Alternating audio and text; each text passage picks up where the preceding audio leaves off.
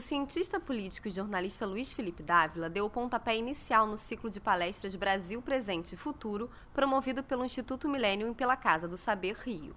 Durante as quase duas horas de palestra, Dávila falou sobre liderança pública e corrupção e definiu liderança como uma dolorosa missão de mudar culturas, crenças e valores. O marketing político é um assunto polêmico, mas sabemos que, se for bem executado, pode definir até uma eleição. Ouça o que diz Luiz Felipe Dávila. O problema do marketing de campanha é quando ele está dissociado das prioridades do objetivo. O, market, o cara da campanha chega para você e fala assim: não, ó, você quer ganhar eleição? Você tem que fazer isso, esquece a prioridade.